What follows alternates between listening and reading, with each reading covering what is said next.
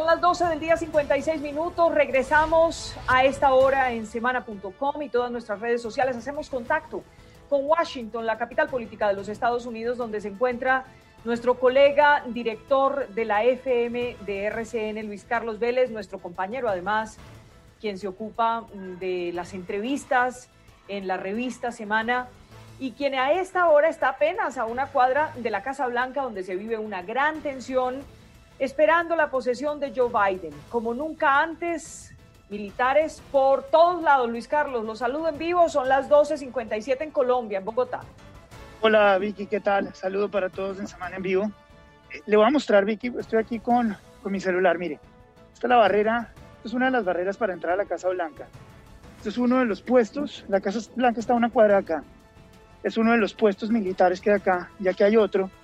Si se me corta la señal es porque me van a hacer colgar el teléfono, pero no creo. Vamos a hacer, vamos a hacer el intento porque la quiero llevar y a sus televidentes eh, cómo es todo este chequeo muy fuerte para poder ingresar a la zona de la Casa Blanca.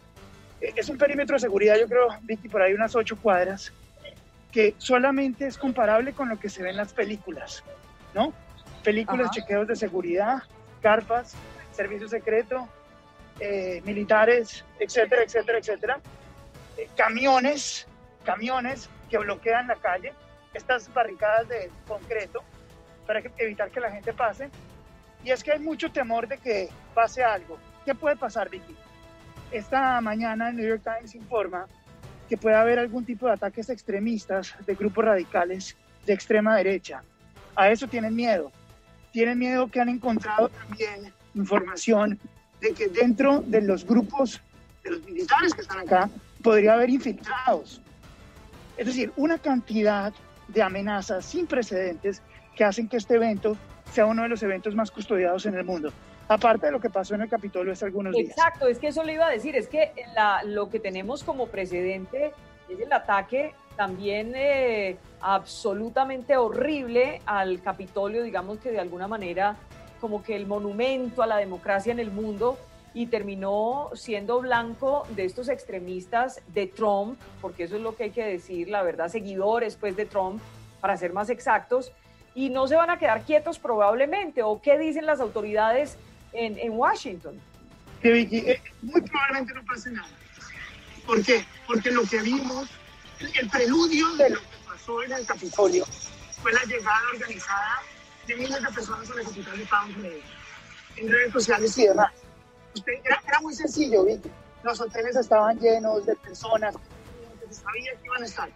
Hoy, mire, Vicky, Vicky, mire, vacío, vacío, vacío, no hay nada, nada, no estoy caminando en la mitad de la calle, no hay nada, solamente servicios secretos, policía, militares, no hay nada.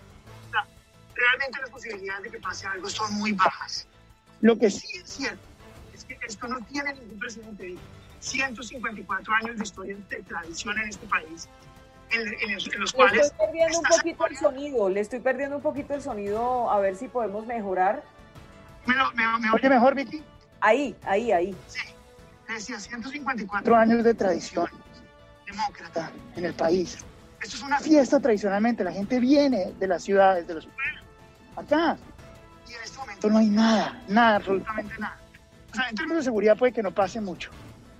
Lo, otro que sí está pasando es en términos políticos, y me voy a voltear por acá. En términos políticos, Vicky, y es eh, Trump no se va a despedir de Biden, no le va a dejar una carta, que es tradicionalmente lo que ocurre, dejarle una carta no lo va a recibir en la Casa Blanca, se va mañana por la mañana. Biden ya llegó o está a punto de llegar esta tarde.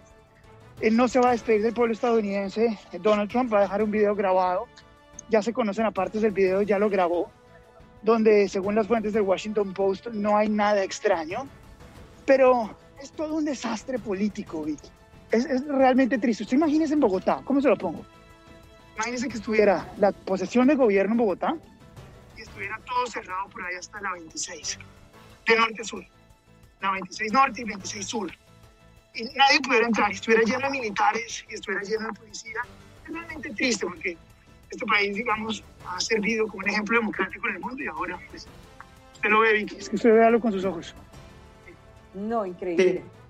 Eh, Luis Carlos, retomando el tema de la seguridad en la Casa Blanca, lo que escuchamos esta mañana es que ya parte incluso del equipo del presidente electo reconoció cierta preocupación, es el término del, del cual están hablando, y que se estaban preparando a cualquier tipo de escenario. Y esto lo dice el propio equipo del presidente electo. Sí, hay, tensión de que ocurra algo, pero o sea, tendría que pasar algo supremamente extraordinario para que la, la, seguridad se pudiera violar y el protocolo se pudiera violar. Porque realmente aquí solamente hay policías, militares, servicios secretos y prensa. No hay nada más. Eh, lo que sí puede pasar, y esto sí es importante, es que ciudades diferentes a Washington, que son capitales de estado, pueda haber manifestaciones. Arizona, por ejemplo, es uno de esos estados donde podría haber manifestaciones. Texas es otro estado donde podría haber manifestaciones. Georgia, Alabama, Florida.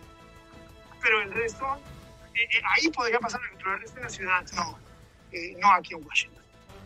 Eh, óigame, hablemos del tema militar, porque las imágenes que usted mostraba ayer a través de un en vivo que lo vi haciendo en Instagram, pues también son sorprendentes, son sorprendentes. Ver como si se tratara de un campo de guerra, eh, desembarcar tropas y tropas y tropas alrededor de un mismo lugar eh, donde se va a realizar la posesión, aunque pues entenderemos que si eso es lo que se ve, no me quiero imaginar lo que hay en los anillos alrededor del principal donde será el acto de posesión.